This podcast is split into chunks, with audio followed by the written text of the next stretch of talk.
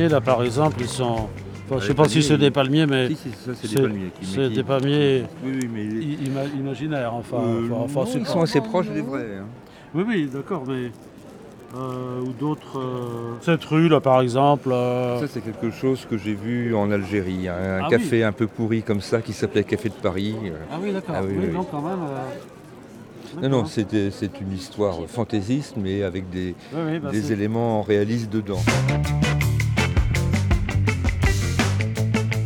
Bonjour, avec la complicité de la librairie Aladin, nous accompagnons dans la rue Michel Plessis le dessinateur de Là où vont les fourmis, album paru aux éditions Casterman. J'aimerais bien retrouver le, dessin. arbre-là très, très étrange, il existe. C'est un dragonnier donc, qu'on trouve à l'île dans, dans l'île de Socotra, Alors c'est où cette île-là? C'est au sud du Yémen. Au sud du Yémen? Ouais. Socotra? Voilà. Et, et les chèvres euh, s'y perchent. Et alors dans ces arbres-là, je ne sais pas, je vois pas comment ils peuvent grimper. Par contre, en Maroc, oui, j'ai vu des chèvres grimper dans les arganiers. C'est comme ça. L'huile d'argan est très à la mode maintenant. Ah. Or, pour obtenir l'huile d'argan, on a le- l'huile à partir des noyaux de l'arganier. Les noyaux de l'arganier, on les récupère dans les crottes des chèvres qui sont montées en haut des arbres pour manger les fruits. Ah, oui.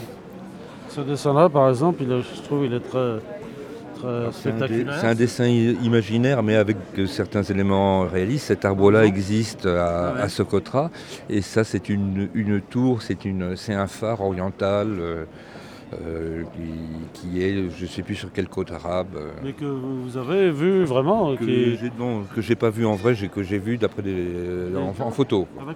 Comme quoi, le dessin, c'est la Euh, première chose qui, qui accroche. hein. Ah ben, dans une bande dessinée, c'est la première accroche. Après, euh, on reste dans le dessin si l'histoire est bonne.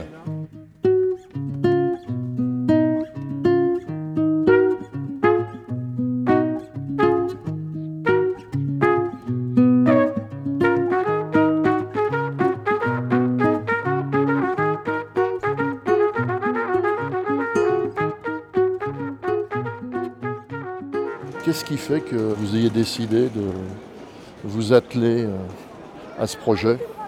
Ben, j'ai fait le, le vent dans les saules et le vent dans les sables pendant 18 ans. Alors c'est pas que j'étais lassé des personnages, mais j'avais envie de faire une petite récréation. À l'origine, j'avais envie de travailler pour, euh, retravailler pour la presse, comme à, mes débuts. Et j'avais envie de faire des histoires absurdes. Donc j'ai contacté mon copain Franck Le Gall là-dessus, parce qu'il avait fait des petits contes noirs chez Dargaud, qui est pour moi un petit bijou de, d'humour non sensique euh, britannique. Et sauf que notre première euh, version, avec donc le personnage de, la chèvre et du petit gamin, ça n'a intéressé aucun éditeur. Ils avaient peur de l'absurde, donc on, on a retravaillé le projet pour en faire un. En, en enlevant une bonne partie de l'absurde, mais pas tout, et en en faisant non pas des suites d'histoires courtes, mais une grande histoire. Et là, enfin, on a, on a réussi à trouver un éditeur. Et du coup, c'est un projet qui n'a plus rien à voir avec le projet initial, à part les personnages. Vous vous êtes dit que finalement, les éditeurs avaient raison? Non, parce que sur notre première version, plutôt que de nous dire euh, un nom point final comme quand on a débuté il y a 30-35 ans, ils nous auraient dit non, on ne le prend pas comme ça parce que vous êtes un peu sorti des rails, il faudrait le retravailler dans telle ou telle direction. Mais là, ils, ils nous ont laissés comme des débutants. C'était un peu, un peu difficile à vivre après 30 ans de métier, où en plus, que ce soit Franck Le Gall ou moi, on a eu des petits succès chez nos éditeurs respectifs. Oui, on a eu une petite impression d'abandon.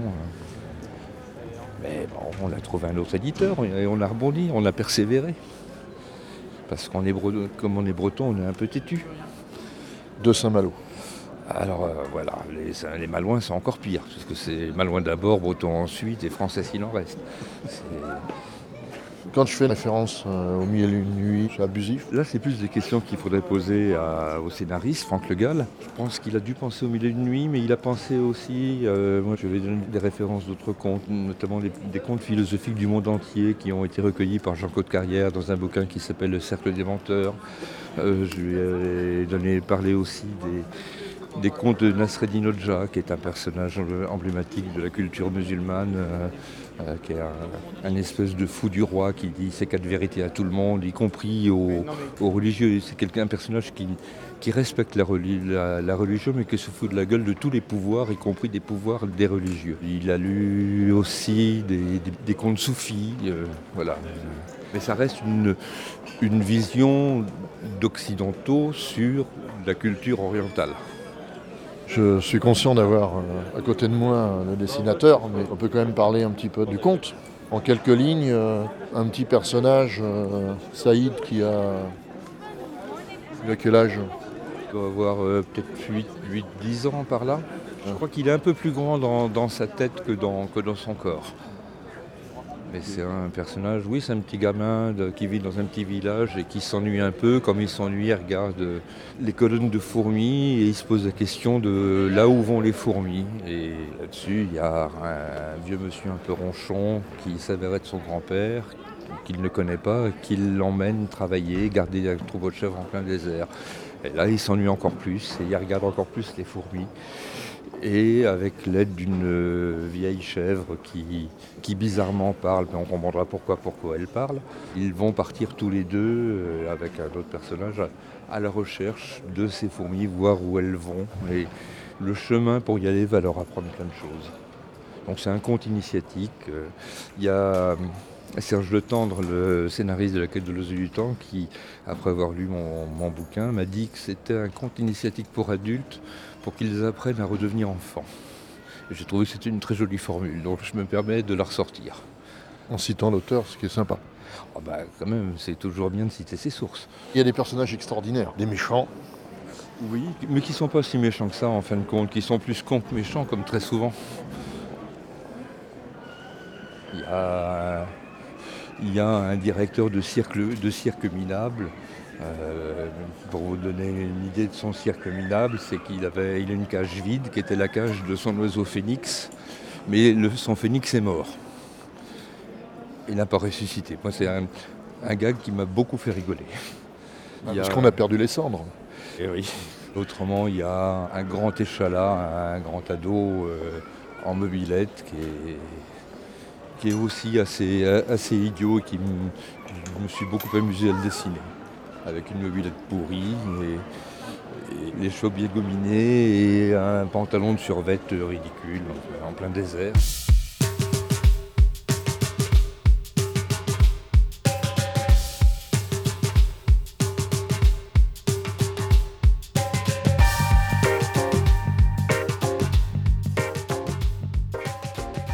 Si on vous donnait la possibilité de devenir invisible, ça vous sierait, non?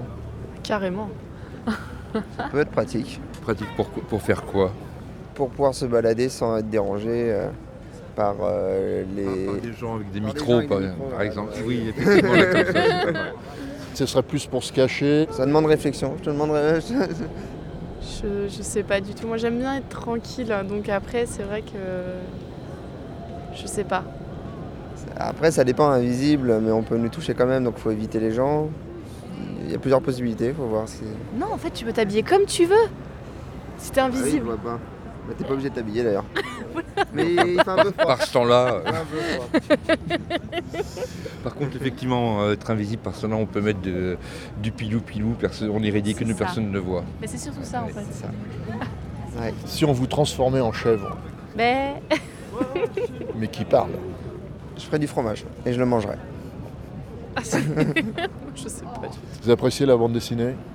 Alors, en plus, les mangas, tout ce qui est Japon, moi de mon côté. Ah oui, bah alors Moi depuis que je suis toute petite. hein, donc, Moi, je euh, suis dans le franco-belge, je suis dans le gros nez. Ah non moi c'est bon ça passe. Moi j'aime bien. c'est c'est Voilà. ça.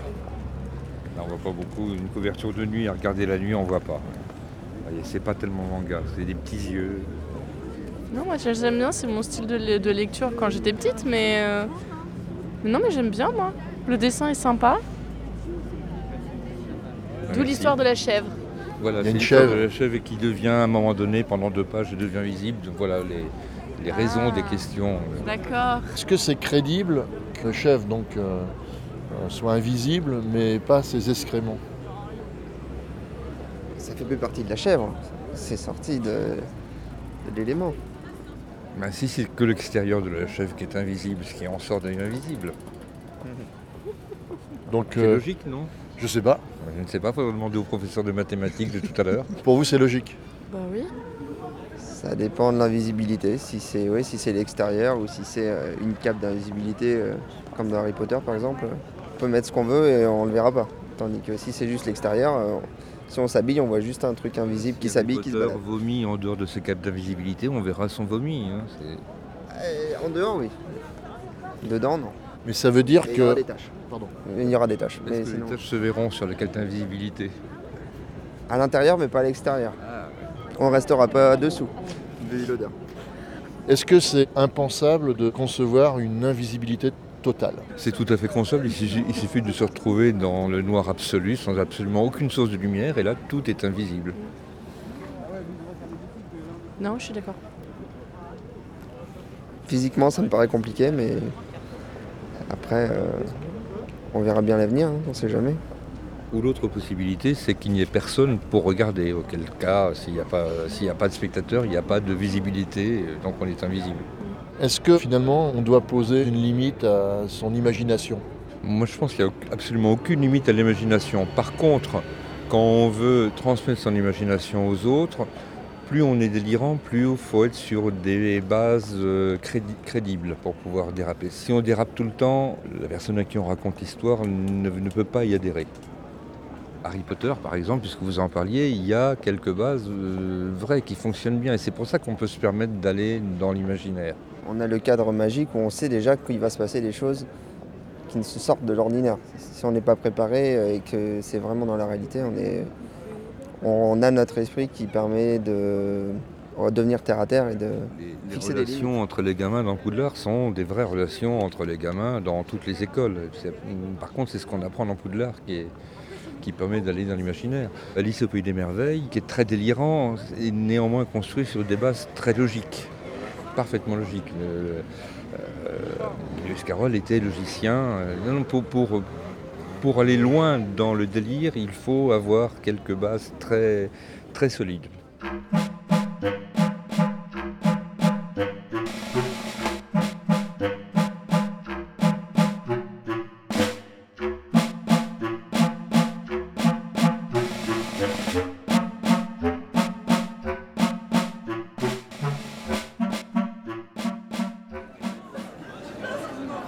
Je regardais l'autre jour un film hein, où justement on posait la question de.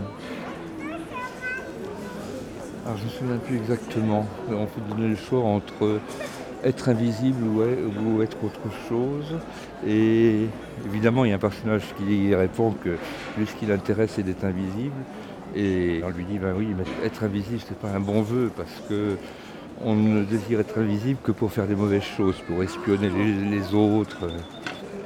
L'intérêt de l'invisibilité, c'est souvent lié à des mauvaises envies.